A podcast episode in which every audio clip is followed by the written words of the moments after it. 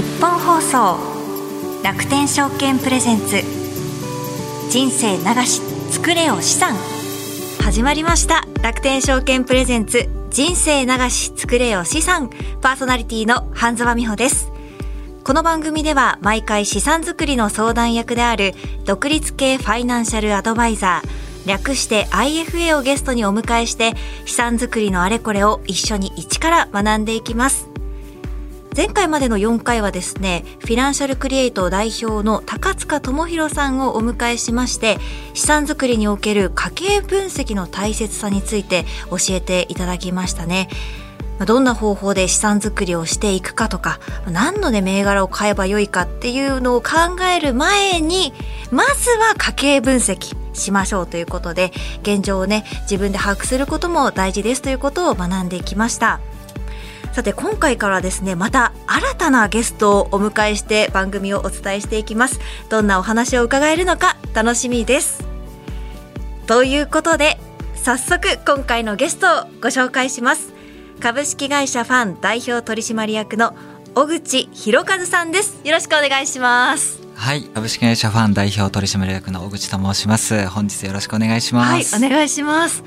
小口さんはあの株式会社ファンの代表取締役ということなんですが普段はどのような活動をされていらっしゃるんでしょうか？はい、えー、弊社はあの投資信託相談プラザというですね資産運用の相談窓口を、はい全国に11店舗を展開してるんですけども、まあ、来年からですね、まあ、NISA 制度が新しくなるということもありましてあの相談数が非常に多くなっておりますので今はですね新店舗の調査、はい、あの出店とかですねそういったところを主にですね私の方で仕事としてやっていたり、まあ、あの本当に働き手の方がですねまだまだ非常に足りないのでそういったような採用活動を中心に活動しております。はい、そして今日はなんと富山からお越しいただいているんですよね、はい、ありがとうございます。はい。北陸新幹線で6時21分の電車でですね、早いですね。5時起きですか、はい、8時半には京駅に着きますので、はい、全然、はい、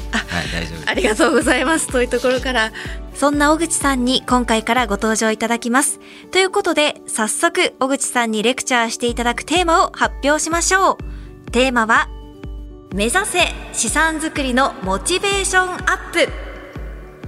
これまでですねこの番組でも新 nisa からまあ家計分析のところまでさまざまな情報をお届けしてきたんですけれどもただその情報を得ても実際に行動に移せるかまあ、全てできているかと言われるとちょっとね別問題なのかなというところもありまして、実はまだ何も始めていませんでしたという方もいらっしゃるかもしれません。私もあの積み立て NISA は始めているんですがそれ以外のところやろうとするとちょっとなかなかですね 重い腰が上がらないということでできていない始められていないという部分もありまして、まあ、そういった方に向けてですね知ったことを実践に移すまでの一押し資産作りのモチベーションをアップさせる方法について今日は小口さんから詳しくお話を伺っていきます。よろしくお願いします、はい、よろしくお願いします。楽天証券プレゼンツ人生流し作れよ資産。この番組は楽天証券がお送りします。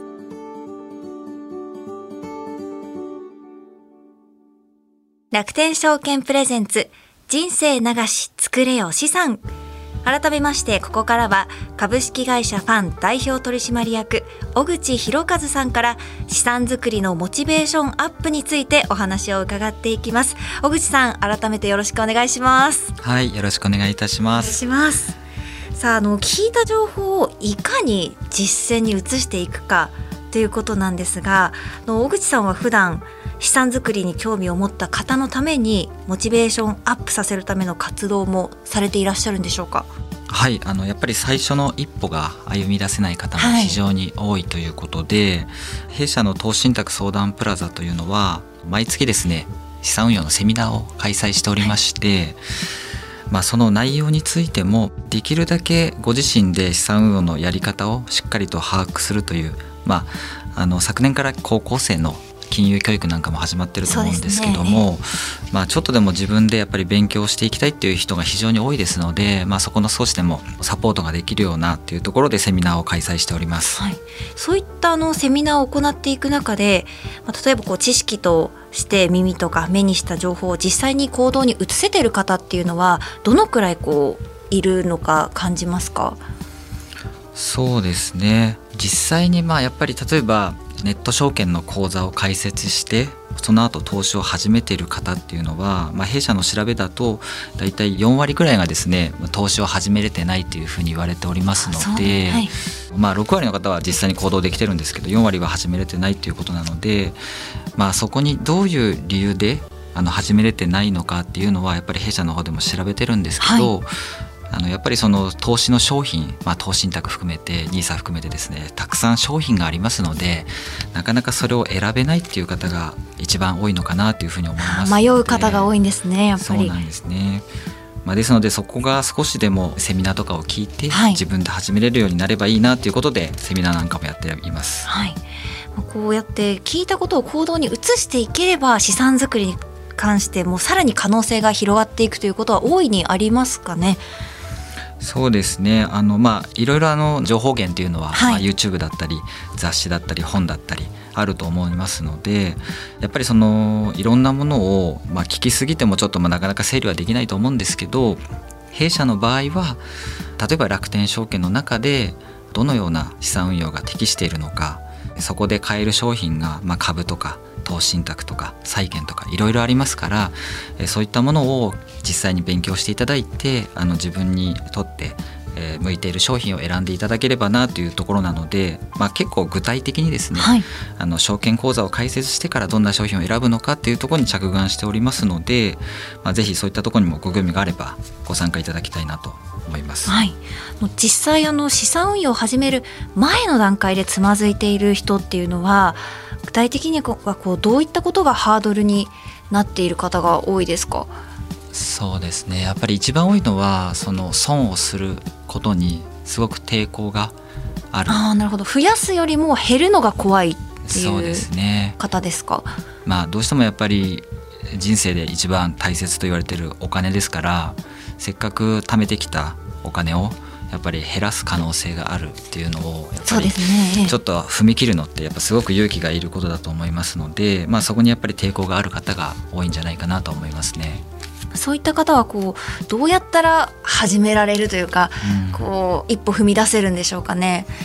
そうですね、まあ、近年あのポイント投資とかも結構出てきておりまして。聞くようになりましたよね、まあ、お買い物とかで貯まったポイントで投資ができたりっていうのは、はい、まあ、まさしくそういった方のためにあるんじゃないかなと思うのでちょっと貯まったポイントであの投資信託とかスタートしてみて、はい、まあ、少しでものそのなんですか成功体験というかこういうもんなんだっていうふうに分かればちょっとずつ実践できるんじゃないかなというふうに思います。えー、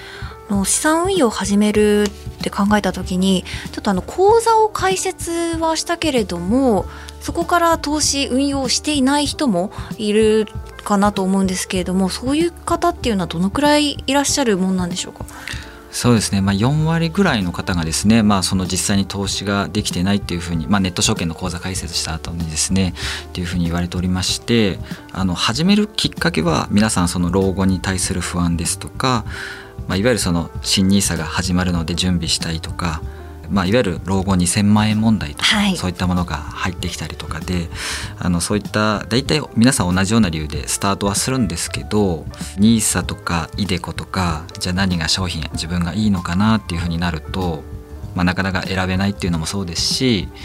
皆さん銀行は普段の生活で振り込みとか給与口座とかで普段から日常的に使うと思うんですけど、ね。はい、証券の口座っていうのに対してまだちょっとやっぱりどういうものなのかっていうのが分かってない方も多くいらっしゃいますし、はいえー、まあ、その特定口座とか源泉徴収とかなんかそういうのもね難しいですよね、はい、ちょっと自分で口座開設するときに選ばないといけないんですけど、はい、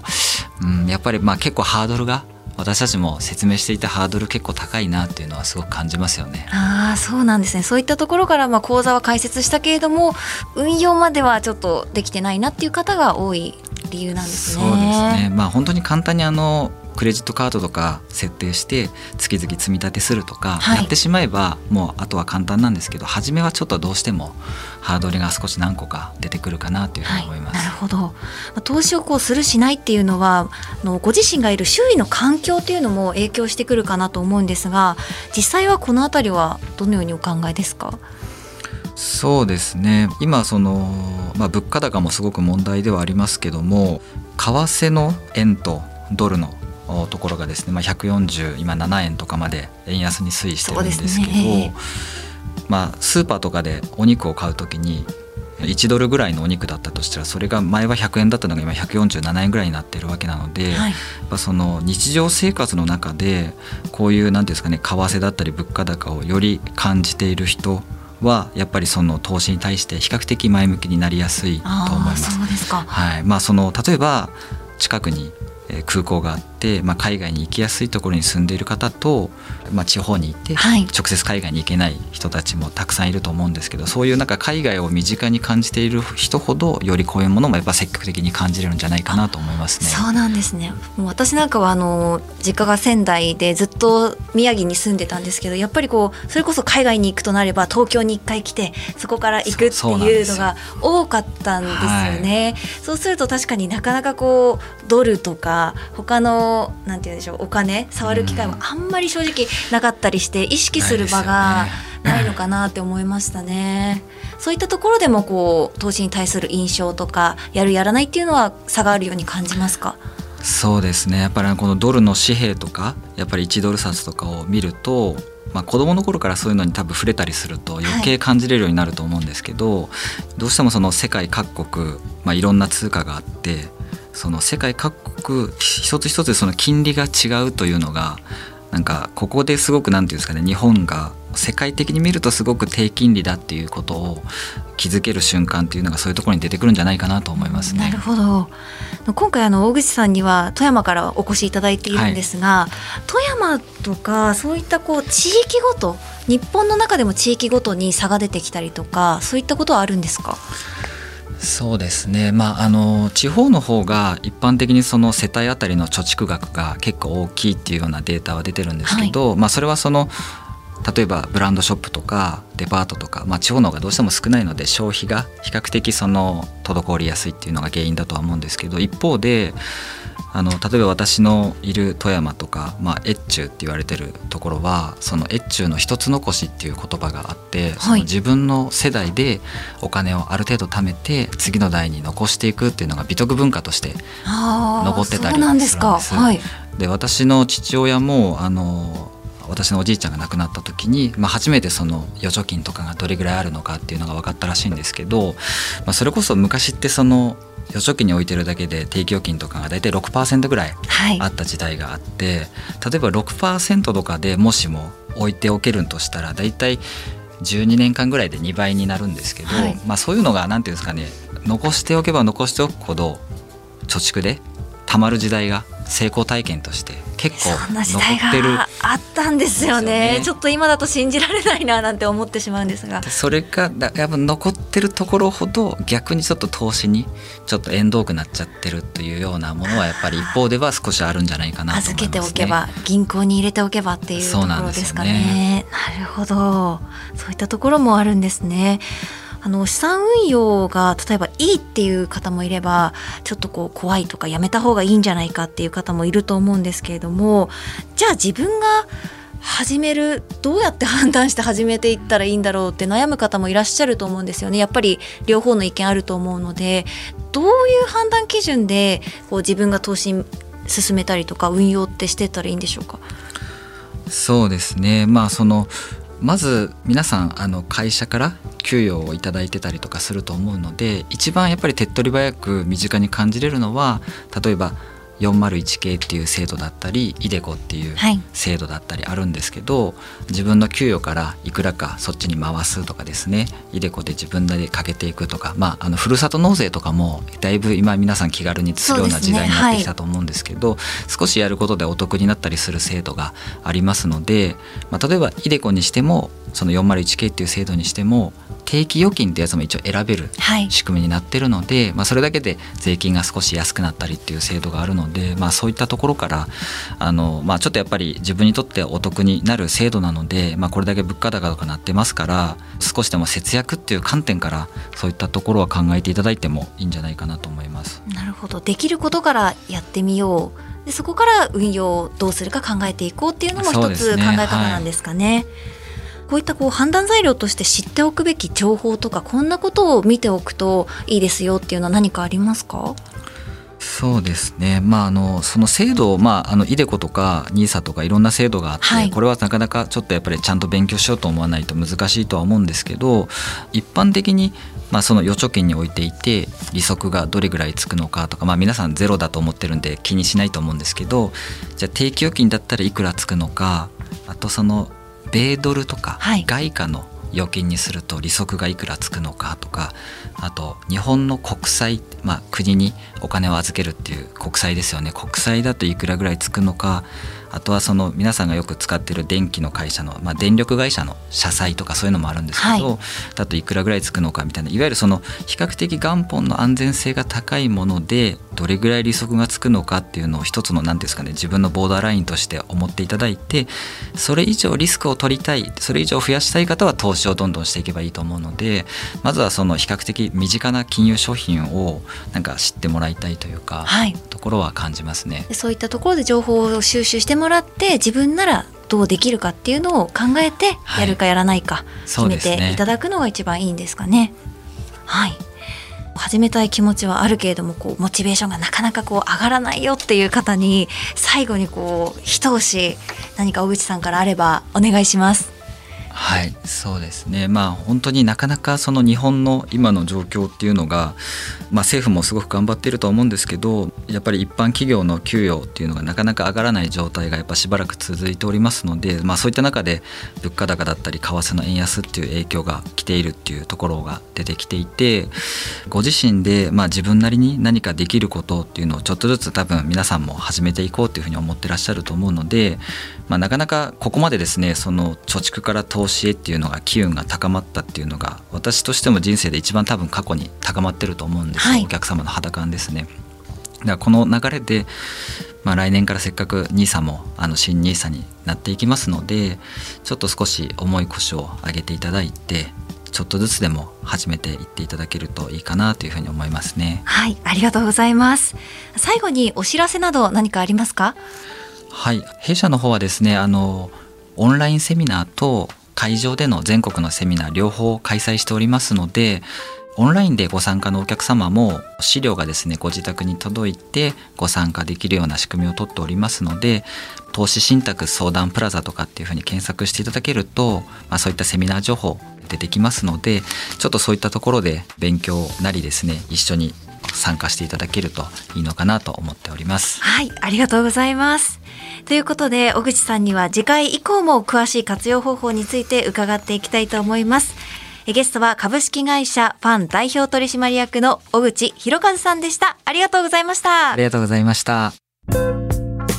楽天証券プレゼンツ人生流し作れよ資産。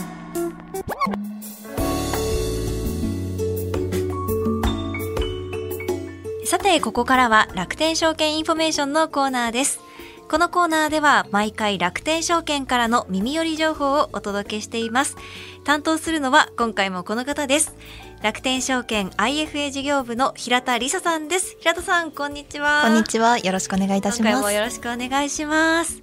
今回から富山から小口さんにいらしていただいてお話しいただいたんですが、はい、平田さんも富山に行ったことがある、そうなんですよね今年の2月にですね、はい、ちょうどあのファンさんが新店舗オープンされた時にイベントのお手伝いで初めて富山に行ってきましたどうでした？富山はいや海鮮がすごく美味しくて。あやっぱり。白エビすごい美味しかったです。いいですね、はい、どうやって食べたんですか？生で食べます生でなんですか、はい、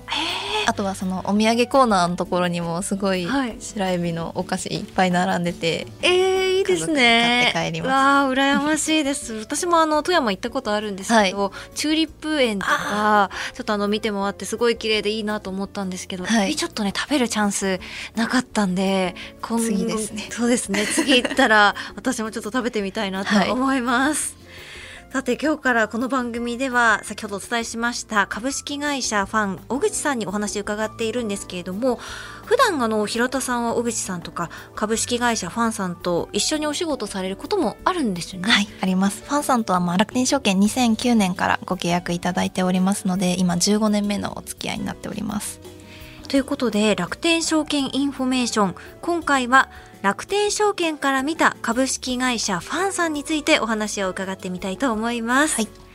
普段から株式会社ファンさんにお世話になっている関わりもあるということでしたけれどもどういった関わりがあるんですか？ファンさんとはですね実際の先輩のサポートであの担当として関わらせていただいておりまして、はい。えー、毎日のようにコミュニケーションをとっております。例えばお客様の集客の施策の検討であったり、はい、それこそ先ほどの新店舗のオープンの際のイベントのお手伝いであったりあとはそのご提案商品の情報の渡しやセミナーでを協賛で行わせていただいたりっていったところで関わりを持たせていただいております、はい、たくさんやり取りとかもこれまでされていらっしゃるんですね。はい、そうですね。はい。平田さんから見て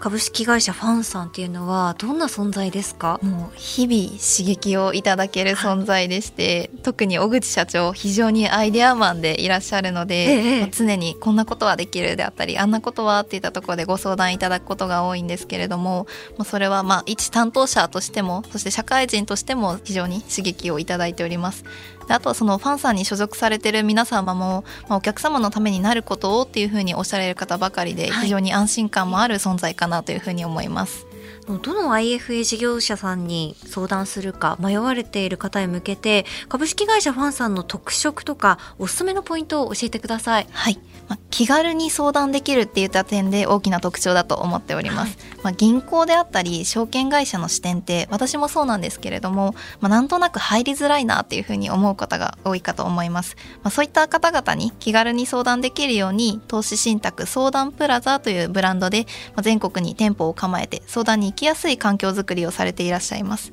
IFA 事業者さんの中でも来店型の店舗の形で、まあ、全国に展開されているっていったところはまだ少ないと思いますので、はい、まあ、そういったところで魅力に感じていただければというところですね。あとはそのセミナー資料とかも非常に綺麗で分かりやすくあの整っているので、まあ、初めてでどうしようっていうふうに迷われている方もまず相談してみるというところで候補として入れていただくところでファンさんおすすめと思っております。はい、ありがとうございます。楽天証券 IFA 事業部の平田理沙さんでした。ありがとうございました。ありがとうございました。楽天証券プレゼンツ人生流し作れよ資産。この番組は楽天証券がお送りしました。日本放送楽天証券プレゼンツ人生流し作れよ資産。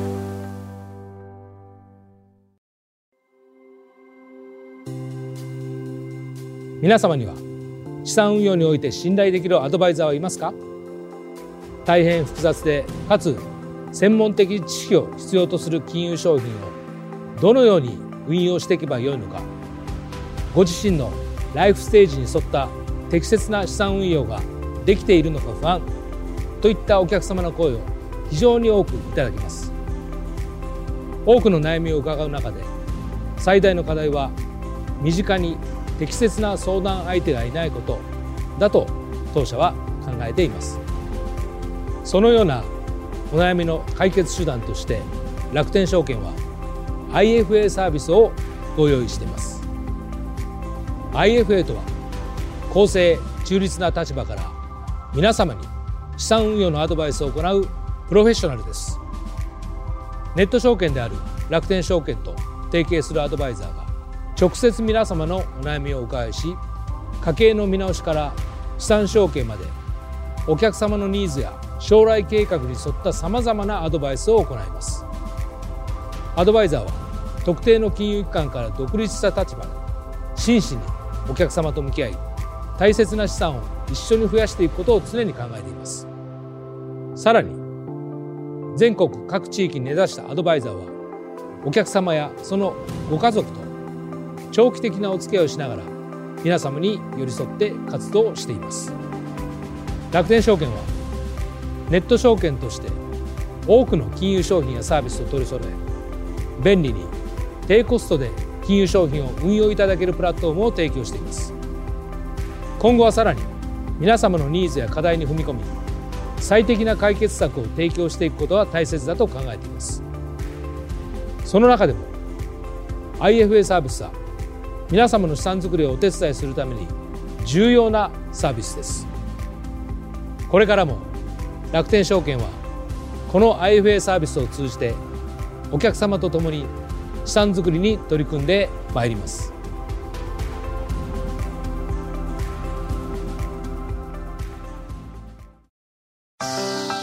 日本放送楽天証券プレゼンツ人生流し作れよ資産。早いもので今回もエンディングです今回からはテーマは目指せ資産作りのモチベーションアップということで知った情報をどうやって実行に移していくかというお話ありましたね。今回はあの富山から小口さんにも来ていただきましてお話いただいたんですが自分で情報を調べて自分のできることからやっていくというのが大事だということを教えていただきましたこちらの番組楽天証券プレゼンツ人生流し作れよ資産では毎回資産作りの相談役である独立系ファイナンシャルアドバイザー略して IFA をゲストにお迎えして資産作りのあれこれを一緒に一から学んでいきます。最新エピソードは毎週金曜日午後5時更新です。資産作りのお悩みや質問番組の感想は ifa.1242.com ifa.1242.com こちらからお待ちしています。さあ次回はですね今回ご登場いただきました小口さんが代表を務める株式会社ファンこちらが運営しております投資相談窓口の投資信託相談プラザからゲストをお迎えしてお伝えします。それでは楽天証券プレゼンツ人生流し作れよ資産。お相手は半沢美穂でした。ありがとうございました。